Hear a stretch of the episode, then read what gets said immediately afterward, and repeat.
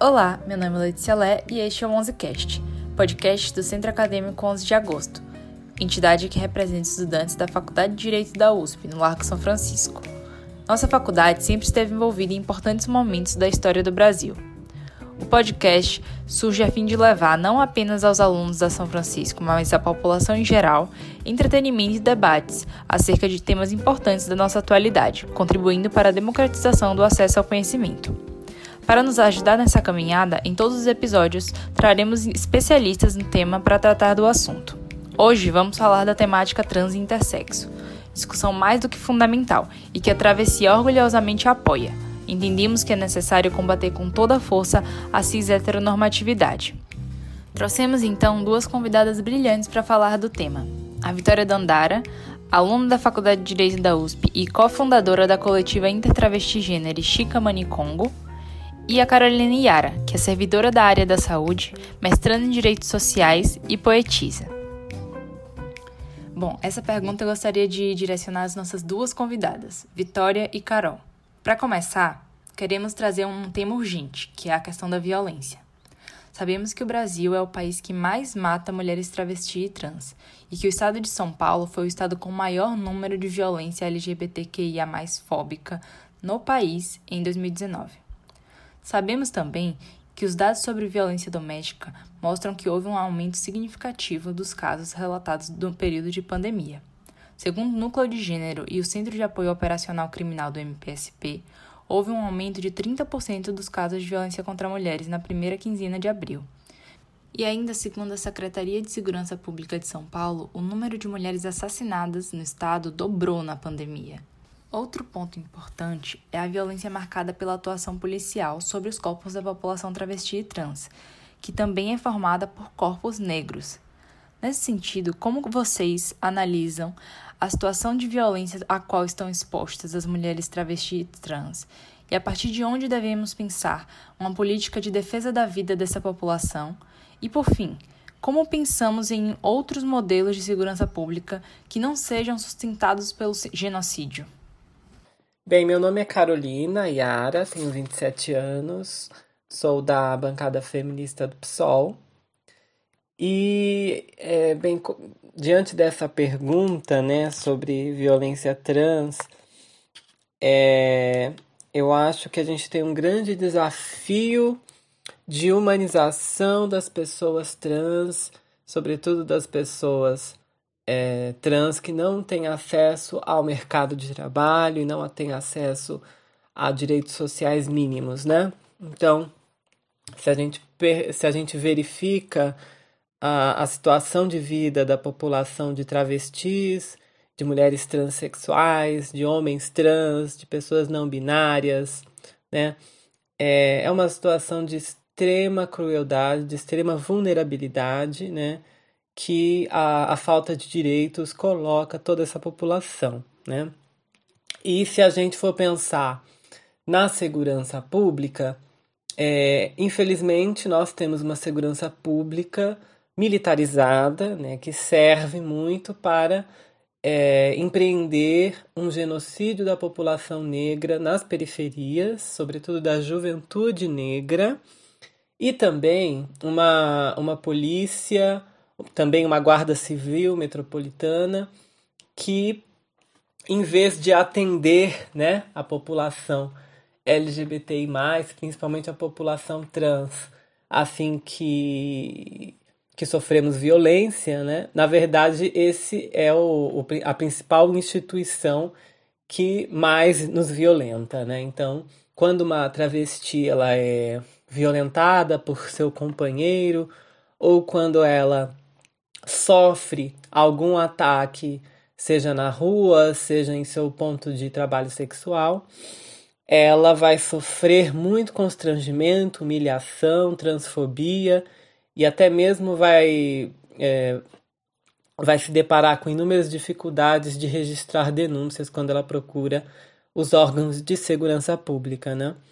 É, e, e to, todos os levantamentos que são feitos mostram que é o serviço né, de segurança pública, as delegacias e seus afins, e, e os serviços de saúde são os lugares que mais é, se empreende a transfobia, né?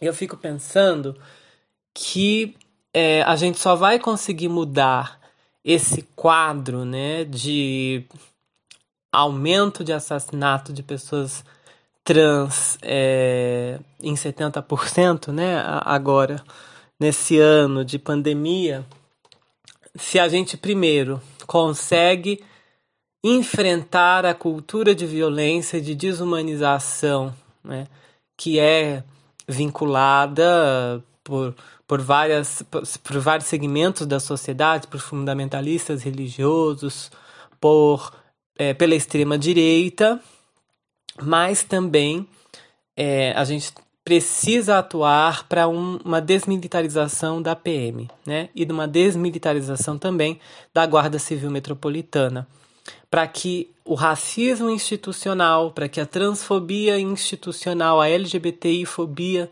institucional sejam é, marcadores importantes na formação dos profissionais dessas áreas.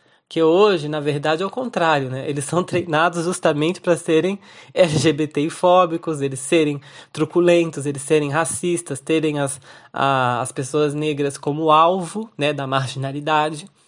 É, a gente sabe que os treinamentos dos, dos policiais militares são verdadeiras torturas, né, até para eles mesmos, para que eles se acostumem, né, com essa com esse estilo de truculência, né? Então, é, também o, o, poder público precisa atuar nisso, né? Numa desmilitarização e numa uma reforma assim profunda nessas instituições, até que a gente não, né, numa outra sociedade mais ideal, né, num longo prazo a gente nem precise mais dessas instituições. Mas o, a curto e médio prazo a gente precisa é, mudar pelo menos as práticas, né, dessas dessas instituições de segurança pública, né? Não dá para suportar uma, uma polícia militar que assassina Laura Vermont em São Miguel Paulista, né? Não dá para aceitar que uma travesti peça ajuda, né? A, a uma viatura policial e seja morta pela PM, né? Também não dá para aceitar que a sociedade civil, que homens comuns, em geral homens cisgêneros, é, ataquem pontos de prostituição, né? E matem travestis, matem transexuais, né? E matem até as que nem estão, né, no, no trabalho sexual, só porque essas pessoas existem, né? Então, é, eu acho que existe um duplo um duplo serviço a ser feito, né? Que é o da, do enfrentamento da cultura de violência muito enraizada, né? Muito é, prima irmã do machismo, né? Desse ódio ao corpo feminino, esse corpo que é, ousa né, sair de um gênero e ir para outro, ou estar no meio dos dois gêneros, fazer outras, outros caminhos né, é, de, de expressão de gênero, tudo isso faz com que haja um ódio muito grande. E isso né, vai envolver também outras áreas, não só a segurança pública. Né?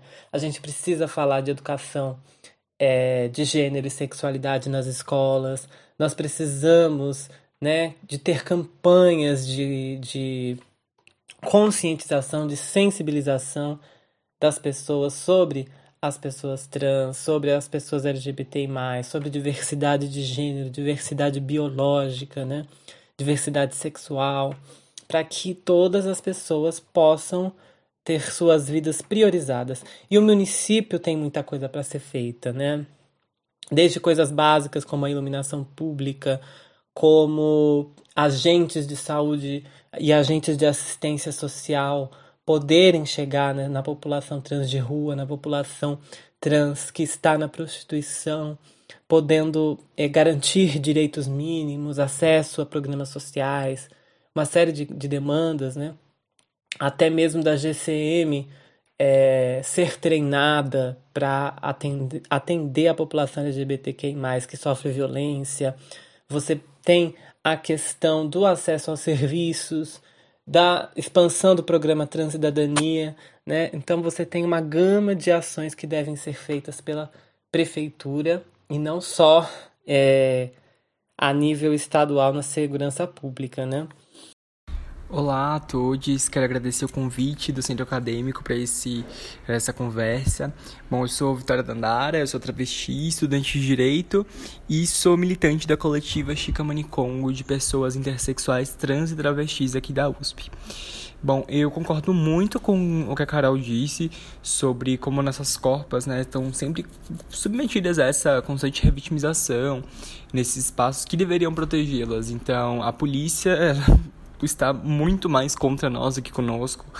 É, os outros espaços também, hospitais, o judiciário, é inteiro feito contra nós, porque essa é uma estrutura da qual nós não fazemos parte, ela não é pensada para nos atender. Então é, é esperado que a gente seja preterido em todos esses espaços.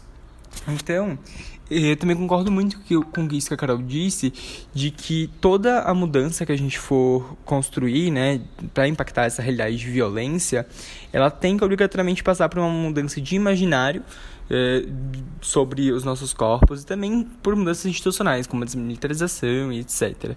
E, e é alarmante, assim, um, um traço muito curioso nos nossos casos de violência que eles sempre são marcados por uma violência muito pública e muito muito brutal. Então não, não são só assassinatos. O transfeminicídio ele não realiza assassinato. O assassinato acontece em praça pública. E ele passa Acho que é muito importante dizer que ele começa em toda essa precarização que a gente vai fazendo pra, sobre pessoas trans e travestis. Então, a partir do momento que, por exemplo, um homem, um homem cisgênero precisa se desculpar por se relacionar com uma mulher trans travesti, é, ele né, sentir essa culpa, esse nojo, essa repulsa é o que vai levá-lo a assassinar essa mulher com tanta raiva, por ele sentir raiva da atração que sente por elas. Então a sociedade inteira ela constrói esse lugar de que travestis um não merece afeto e dois, caso você sinta, né, ao qualquer coisa para uma pessoa trans, você tem que sentir é, esse sentimento tem que ser obrigatoriamente convertido em repulsa. E, e sem, a gente teve né, até o caso de uma da travesti lá no Rio Grande do Norte que foi chicoteada em praça pública. E esse é um dos exemplos. A tem a Verônica, que foi brutalmente assim espancada dentro do cárcere. Então a gente está constantemente tendo nossa dignidade mostrada que ela não deve ser respeitada em, todos os espaços que a gente que a gente ocupa. É, e isso então leva à necessidade de a gente decolonizar o nosso olhar, de a gente decolonizar os espaços de poder é, que eles têm essa estrutura cisgênera. Então, é, a cisgeneridade é esse sistema de opressão que coloca nossas corpas como inexistentes, como erradas, como repulsivas. E é esse sistema que a gente precisa combater. E esse sistema ele repercute nas instituições. Então, por exemplo, a partir do momento que a gente tem uma companheira travesti encarcerada aqui em São Paulo, que não recebe os medicamentos para HIV, isso é uma revitimização do sistema. É o sistema assassinando essa, essa travesti. A partir do momento que a gente tem uma polícia que não atende travestis, ou que se atende, atende só para prendê-las, também é uma revitimização. Então, tudo isso, todo esse sistema, ele é feito para nos oprimir da forma mais brutal possível, para que a gente não exista, porque pessoas trans ameaçam a, a legitimidade do nosso sistema. Então, o nosso sistema é baseado no patriarcado, ele é baseado na, no binarismo de gênero, e quando travestis existem, elas afrontam tudo isso que, que toda essa estrutura de opressão e de poder. E a violência doméstica, ela vai muito nesse sentido também. Eu já conversei com meninas do Transcidadania, eh, que, que é as coordenadoras, e elas falam muito sobre isso, de que muitas meninas sofrem a violência e por que, que elas sofrem violência doméstica de, né, no ambiente do lar? Porque elas buscam um companheiro que ali as mantenha, porque elas não conseguem nenhuma possibilidade de ingresso no mercado de trabalho. Então, ou às vezes esse companheiro ainda quer que ela saia da prostituição quer que ela fique cada vez mais dependente, então tem uma violência patrimonial junto. E, e aí tudo isso leva para o lugar da falta de políticas públicas. Porque, como eu disse, se o sistema não nos quer, obviamente ele não vai fazer políticas públicas pensadas para nós. Então a gente não tem. A, a gente acabou de ter agora é, a, a, a as delegacias da mulher atendendo mulheres trans travestis, que é um, um, baita avanço aqui em São Paulo. Mas ainda falta muito, a gente não tem políticas públicas para emprego da população trans travesti, logo a gente fica nas pistas de prostituição, nos lugares mais precarizados e mais suscetíveis à violência. A gente não tem políticas públicas para acesso à justiça das pessoas trans travestis, a gente não tem políticas públicas processo à saúde, a gente não tem políticas públicas pro direito à cidade, porque a gente não pode andar de dia na cidade sem ser hum, agredida e vitimizada, então a gente não tem nenhuma política sobre isso. Por isso que é importante ter esse olhar trans travesti dentro da política, pautando esse olhar decolonial sobre as instituições. Bom, essa pergunta eu gostaria de direcionar mais para Vitória. Vitória, uma pesquisa realizada pela ABGLT, Associação Brasileira de Gays, Lésbicas, Bissexuais, Travestis e Transsexuais, em 2016, revelou que 60% das estudantes LGBTQIA+, sentem-se inseguras nas escolas por conta da opressão a qual estão submetidas. Os debates eleitorais de 2018 foram bastante marcados por um debate bastante contrário à política de educação sexual e de gênero nas escolas, por parte do atual governo. Gostaríamos que você comentasse sobre o tema do acesso à educação para pessoas trans e travestis, sobre a permanência no ambiente estudantil, além do próprio conteúdo estudado nos diferentes cursos. Como a universidade e seus estudos podem ser úteis aos desafios que experienciam as pessoas trans e travestis? E eu fico muito feliz com essa pergunta do acesso à educação, porque é esses dados, né? 60% das estudantes LGBTQIA+, são de toda a comunidade, se sentem inseguros dentro das escolas. Porém, a gente tem que, por exemplo, no ambiente universitário, nas universidades federais, uma pesquisa feita pela, pela ANTRA, né, a Associação Brasileira, Associação Nacional de Pessoas Trans e Travestis, mostra que 0,2% dos universitários de todas as universidades federais são pessoas trans e travestis. Então, assim, a gente tem um número irrisório das pessoas no ensino superior. E isso acontece justamente por conta de violências que vão acontecendo ao longo do processo educacional. E aí a gente tem a pergunta, né? Ah, essas violências, eh, elas, por que elas acontecem? Não é um acaso. Eu acho que a gente sempre tem que olhar que nada acontece, ah, porque o sistema falhou. Não. Essas violências acontecem porque o sistema está dando certo. A, verdade é muito essa. Então, nosso sistema, ele é feito, o nosso sistema educacional é feito para excluir travestis e pessoas trans, porque não existem políticas feitas para nós. OK. Vamos dizer, existe a portaria que obriga o uso de nome social nas escolas. As escolas têm que adotar. Mas eu conheço muitas escolas estaduais, assim, digo por, por experiência, né? Porque minha mãe é professora de escola estadual, já fiz projetos com escolas estaduais. Então, eu sei que muitas, muitos professores não utilizam. Muitos professores deixam a, a, os alunos submetidos a situações mais diversas, das mais diversas vexatoriedades. E aí a gente tem a gente tem a questão que não só do nome social, então o uso do banheiro, agressões, violências. A gente tem, as pessoas reclamam da violência, né? Os, os alunos trans travestis vão, reclamam da violência e não tem a sua pauta acatada pela diretoria. A diretoria simplesmente não se importa. Então, a nossa educação, infelizmente, ela é uma educação para a violência, ela é uma educação para a exclusão. Ela tem um projeto muito evidente de tirar corpos trans travestis desse sistema. E aí é, é muito curioso que ela, esse, essa exclusão educacional gera, acaba proporcionando e deixando mais viável todas as outras opressões. Então, assim, a pessoa trans, travesti, ela é expulsa de casa, muitas vezes. E aí, expulso de casa, ela acaba também sendo evadida da escola, porque a gente sempre fala, né, na militância trans, que as pessoas trans travestis, elas não evadem da escola, elas são expulsas da escola, porque todo esse processo de violência faz com que a gente não se sinta confortável nesse espaço. Então, a gente é expulsa de casa, expulsa da escola, a gente não tem qualificação, a gente vai para as pistas de prostituição. E não dizendo que é uma, uma profissão legítima ou nada do gênero, é, mas é injusto e desonesto que seja o único caminho para as pessoas trans e travestis no Brasil, porque hoje 90 30% de nós, da, das travestis, está na prostituição. Então, é muito complicado isso eh, e é, é a nossa principal trincheira, assim. Então, não, não por acaso, a gente tem, desde o começo, travestis se, se apropriando do espaço educacional. Então, quando travestis começam aqui no Brasil, principalmente, a ingressar no sistema superior, elas vão para as áreas de educação, porque a gente entende a importância da disputa desse espaço e de decolonizar esse espaço e torná-lo receptivo às nossas copas. E aí, falando em questões de permanência, trazendo um pouco para o contexto universitário. E aí, falando bem da Universidade de São Paulo. A Universidade de São Paulo, a USP, não tem nenhum preparo para receber pessoas trans travestis, até por isso que a coletiva surge, porque a gente não tem a mínima estrutura, a mínima política de gênero para nos, fazer sentir pertencentes a esse espaço. Então, hoje, por exemplo, a política de nome social não existe, então cada instituto faz como bem quer. Alguns fazem, inclusive, desobedecendo a legislação estadual que prevê a regulamentação da, do nome social. A gente tem eh, diversos casos de transfobia que não são encaminhados ou são abafados pelas, pelos institutos e pelos professores. A gente tem é, uma dificuldade enorme de questão de permanência mesmo, porque nós somos, como é dito, nós somos os corpos mais precarizados. Estando nesse espaço, a gente tem dificuldades de renda, permanência material. Enfim, a gente tem diversas demandas uh, dentro desse ambiente e que são negligenciadas pela reitoria, que são negligenciadas pelas diretorias dos institutos. É, e por isso que é importante a nossa luta, né, tanto no, no ensino superior quanto no ensino básico, para a gente discutir todas essas questões que nos envolvem. Então, assim, discutir desde currículo, que aí recomendo muito a Maria Clara Araújo para que ouçam e leiam sobre o trabalho dela, que é muito potente nessa questão de decolonização do currículo, até a gente chegar em questões de permanência objetiva, em questão de agressão, em questão de violência, como prevenir, como combater.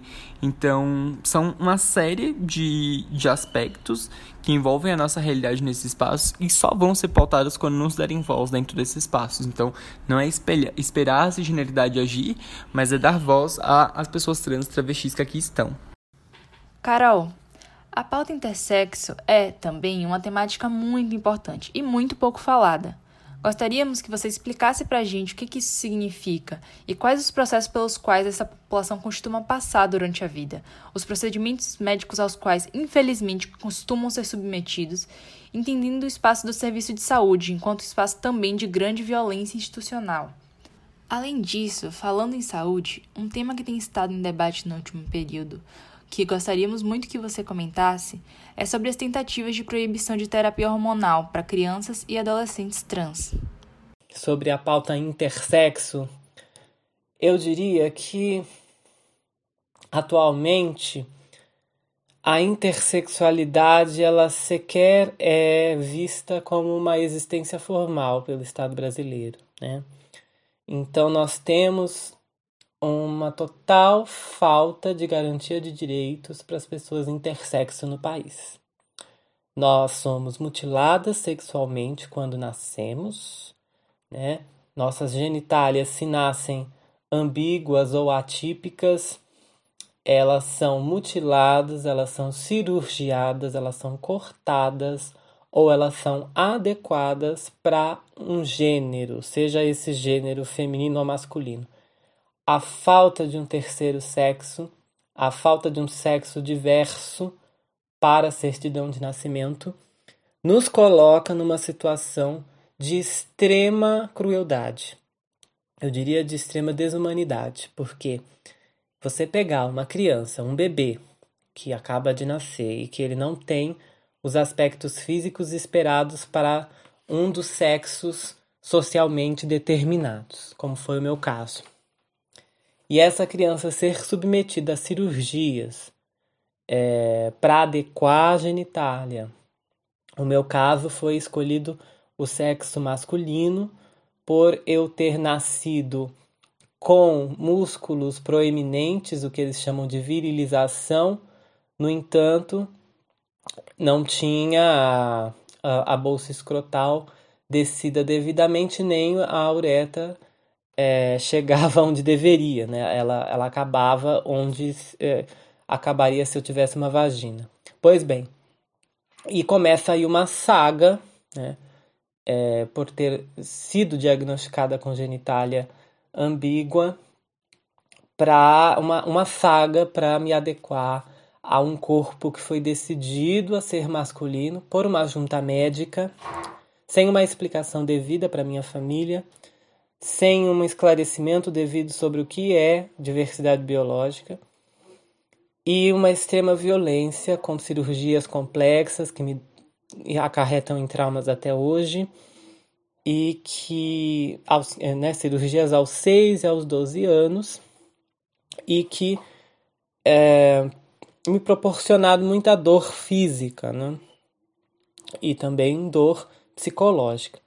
Além de ter sofrido racismo nesses, é, nessas situações, nesses procedimentos médicos, é, ter sofrido com procedimentos menores, né, que precisavam de anestesia, comigo não foi usada anestesia, num claro é, caso de racismo institucional, onde é comum pessoas negras receberem menos anestesia, enfim. É este o panorama das pessoas intersexo no país. Se elas nascem com a intersexualidade mais é, explícita na genitália, elas vão ser mutiladas genitalmente. Se elas nascem com uma questão mais hormonal, elas vão ser hormonizadas é, de forma compulsória, né? E aí eu acho engraçado porque a extrema direita, a Janaína Pascoal, etc., elas, essas pessoas são muito contra ao bloqueio de puberdade, né, o bloqueio hormonal é, em crianças trans, né, porque partem das, da premissa que, que travesti transexual nunca é criança, né, a gente brota do asfalto. Então a gente não tem infância, nada. Eles dizem que crianças trans não existem. Mas é engraçado que eles, é, essas pessoas vão falar de uma defesa da infância, né? uma defesa hormonal da infância. Só que ninguém é, injeta hormônio, nem estrogênio, nem progesterona, nem testosterona em crianças, né? A, a hormonização, essa hormonização é a partir dos 16 anos. Antes disso só se faz bloqueio hormonal, que em outros casos já, já se faz isso, né? Como por exemplo para quem é, tem útero e menstrua muito cedo, né, tem esse risco, então eles fazem bloqueio. Ou em outros casos, enfim, não é um, um, um, uma primazia só das crianças trans. Mas, quando fala em crianças trans, já é um escândalo, né? A extrema-direita quer proibir. Mas a extrema-direita não dá um pio para as pessoas intersexo que são mutiladas e que são hormonizadas é, compulsoriamente na infância porque é, eles querem manter o padrão binário de gênero. Né? É importante manter o binarismo para se manter a submissão da mulher e assim se manter o patriarcado branco e assim se manter o capitalismo. Então é um jogo todo formado, né? E nesse jogo as intersexo não podem ser reconhecidas, principalmente aqui no Brasil, né? É isso que a gente verifica muito bem né? É, então, esse é um drama, nós temos aí pautas específicas e concretas a serem lutadas, né, pelo movimento intersexo e pautas que também não são só nossa, né, que também são de pessoas não binárias. Então essa pauta do registro de um sexo diverso ou de um sexo não especificado, né, de ter isso na certidão, isso pode salvar, né, 2% da população brasileira de ser mutilada na infância por ser intersexo. E isso pode também ajudar as pessoas não binárias de é, terem que se. É, de não terem suas identidades reconhecidas, né? E terem que escolher entre um sexo e outro na hora de se retificar. Então, é, estamos aí na, na luta, né, pelo registro civil para todos é, que não precise do sexo, né? Ou que tenha o sexo não especificado, terceiro sexo, tá bem? Para finalizar nossa conversa com um último tema, eu gostaria de fazer essa pergunta para as nossas duas convidadas, Carol e Vitória. Então, estudos da ANTRA mostram que 90% de mulheres travestis e trans sobrevivem do trabalho sexual. Os dados sobre a população travesti e trans em situação de rua também são bastante drásticos. Gostaríamos que a Carol e a coletiva comentassem sobre as dificuldades no mercado de trabalho, na academia e os desafios que esse tema traz para as próprias reivindicações do movimento LGBTQIA. Bem, sobre a empregabilidade de pessoas trans, né? Esse dado terrível, né, de 90% da população trans estar na prostituição, não porque queira, né, porque a prostituição não, não há nenhum problema moral, né, a prostituição no trabalho sexual. A questão é tanto o, os riscos, né, de violência, porque nosso Estado brasileiro não, não fornece nenhuma proteção social a quem está no trabalho sexual, mas também uma total falta de empregabilidade de pessoas trans, né? Então, inclusive 6%, né, da população trans, além desses 90, né, 6% estão no mercado informal de trabalho, né, principalmente no, no mercado informal ali é, de beleza ou de telemarketing, num, num trabalho é, quase que de pejotização, né, de, de virar MEI, virar microempreendedor individual, né, é, ou então 4% está na carteira assinada mesmo no trabalho formal. Isso é muito, muito pouco. Isso mostra uma total exclusão da população trans na, no mercado de trabalho, né? E é, o acesso ao ensino superior também vai mostrar isso, né? Que é menos de 1% das pessoas trans estão no ensino superior. Então quer dizer que eu, sendo uma travesti negra num mestrado, sou a exceção da exceção, né? É algo muito triste, sabe? É óbvio que nós, da bancada feminista do PSOL, nós não, não vamos né, falar que, que do município dá para resolver tudo isso. Não dá, né? Porque aí precisa de várias esferas envolvidas. Mas o município pode ajudar, sim, sabe? É, nós temos, como eu já disse numa, na pergunta anterior, né, sobre população trans, nós temos o, trans, o programa Transcidadania na cidade de São Paulo, né, que ainda é um decreto. Só de transformar em lei o projeto Transcidadania já é um grande salto qualitativo, né? E, e ampliar, né? Parar de desmontar esse programa, injetar grana para que as pessoas trans possam voltar para a escolarização, né? Porque a evasão escolar da população trans acontece ainda no ensino fundamental. A gente não consegue, a maioria de nós, né? Com raras exceções, mas a gente não consegue terminar o ensino médio, saímos antes, né? Então, trazer de volta para a escola essa população para que ela possa se profissionalizar e aí também ter programas né, de profissionalização e de acesso a emprego para pessoas trans no município é de suma importância, né? Assim como ter cota, né? Eu sou muito favorável, nós da bancada feminista do PSOL somos muito favoráveis à cota no serviço público municipal para pessoas trans, uma reserva de vagas. A gente pode discutir sobre a porcentagem das vagas, mas que precisa ter nos concursos, precisa. E não só nos concursos, mas em toda a rede conveniada também. A prefeitura tem muita empresa terceirizada, rede conveniada, que pode muito bem, que deve empregar travesti, empregar transexual, empregar homem trans, entregar, empregar pessoa não binária, por que não? E aí a gente trabalha assim com cotas.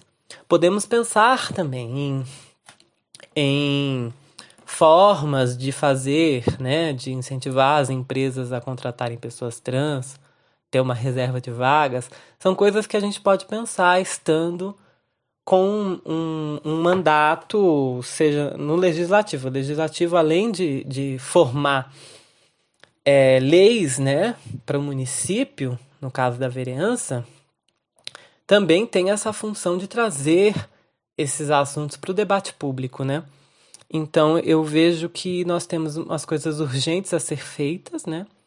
É, e está tudo integrado, né? Não tem como falar de população trans sem falar de saúde da população trans, sem falar de garantias de atendimento de respeito, né? Na atenção básica, na UBS e também nos ambulatórios específicos da cidade é, valorização desses ambulatórios, inje, inje, injetar recursos né, nesses ambulatórios específicos.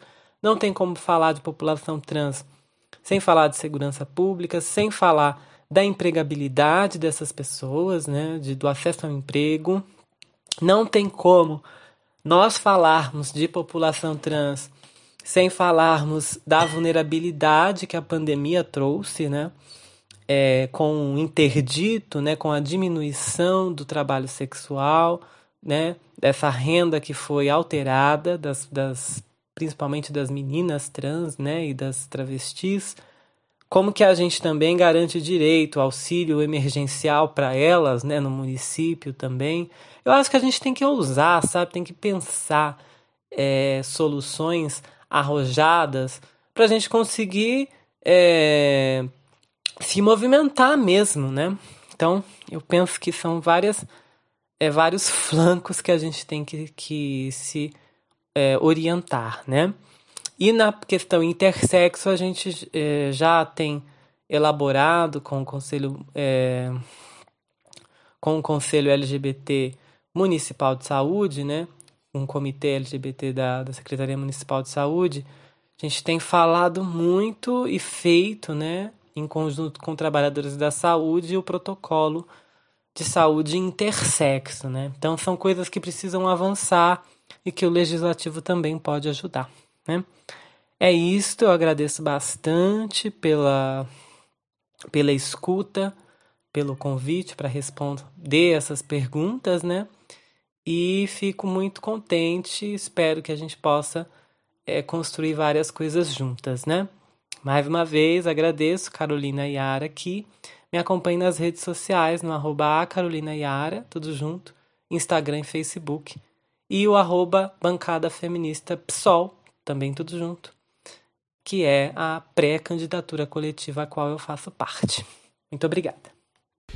Eu concordo com muito do que a Carol Yara disse, né? Quando ela fala da questão que a nossa exclusão começa no ambiente escolar e a partir disso a gente vai vir num processo. Que é até um pouco do que eu, tô, no que eu trouxe na minha exposição sobre a nossa questão educacional, sobre esse projeto de exclusão das travestis e pessoas trans desse ambiente, né?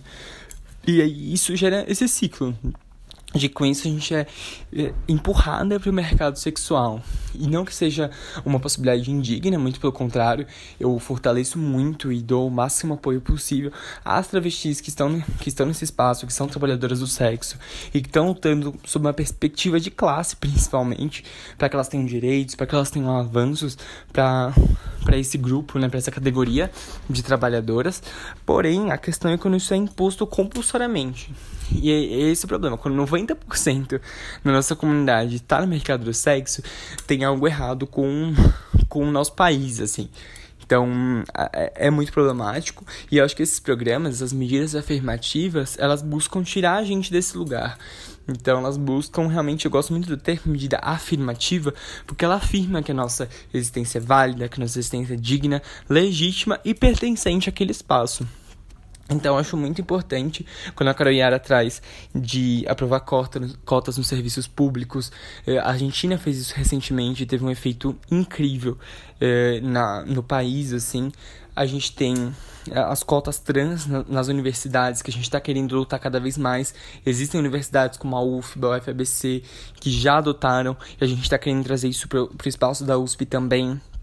Então, assim, as travestis e pessoas trans têm que estar em todos os espaços. Acho que essa é que é a grande questão.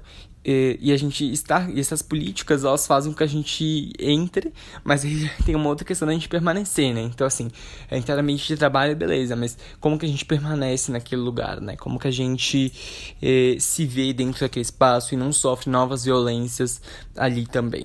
Então, isso é uma coisa que há de ser discutida e que a gente tem que refletir sempre também. E, e, e, sobre né, ser uma travesti no ambiente acadêmico, acho que a principal questão também é a falta de referências e a falta. E, e é a. Como posso dizer esse termo? É deslegitimar o conhecimento que nós queremos produzir e que nós construímos, né? A Greta Quilomba, ela fala muito, ela tem um excerto que ela fala isso, né, questão de negritude especificamente, mas que eu acho que casa também com a perspectiva trans no ensino superior, é de como que né, essas pessoas brancas cisgêneras têm esse espaço de universalidade. Então, quando essas pessoas cisgêneras brancas falam, elas falam sobre o todo, o conhecimento deles é, é genuíno, é universalizável. E quando travestis, pessoas trans falam, pessoas negras falam, é um conhecimento pessoal, é uma coisa sobre a sua vida. É, então, assim, é, é, sempre menos. Quando a gente quer trazer uma perspectiva sobre qualquer assunto, é como se a gente quisesse fazer um recorte, quando na verdade não é. A gente quer sempre que nós levantamos nossas epistemologias travestis, nossas narrativas travestis, a gente está trazendo uma perspectiva sobre o mundo, sobre o direito, sobre o capitalismo, sobre a sociedade, perspectivas que são muito importantes também. E como a gente tem, não dizendo que não temos professoras trans travestis no ensino superior, com certeza temos. A gente tem grandes referências como Jaqueline Gomes Jesus, Meg Rayara, professora Letícia, no Piauí. Então, assim, nós temos grandes pesquisadoras, mas a gente tem esse problema da academia com romper com esse epistemicídio das travestis e principalmente na faculdade de direito, na Universidade de São Paulo, não temos. Então, é, aqui na coletiva Chicamani Congo, a gente se depara muito com essas buscas por novos referenciais. É, e, enfim, eu acho que isso só aponta, né, como a gente precisa evoluir ainda enquanto sociedade, enquanto corpo político organizado, para que façamos, né, lutemos por essas ações afirmativas, lutemos pela cidadania das pessoas trans travestis e principalmente lutemos para que a gente construa novas visões, novas narrativas de mundo contra-hegemônicas. Então, acho que a presença de travestis nesses espaços, né, seja no mercado de trabalho, eh, seja né, privado, seja na academia, são são presenças muito poderosas e revolucionárias, porque elas invertem toda essa lógica colonial, capitalista, patriarcal que está presente na, na, nesses lugares. E a gente inverte e constrói uma nova possibilidade, um novo vir a ser. Então é isso, agradeço muito esse espaço e parabéns pelo Centro Acadêmico 11 de Agosto por levantar essa discussão tão pertinente. Gostaria de agradecer imensamente as nossas duas convidadas, certamente aprendemos muito hoje e é isso, só temos a agradecer. Acompanhem as redes do Centro Acadêmico 11 de Agosto e fiquem ligados para o próximo 11cast. Abraço!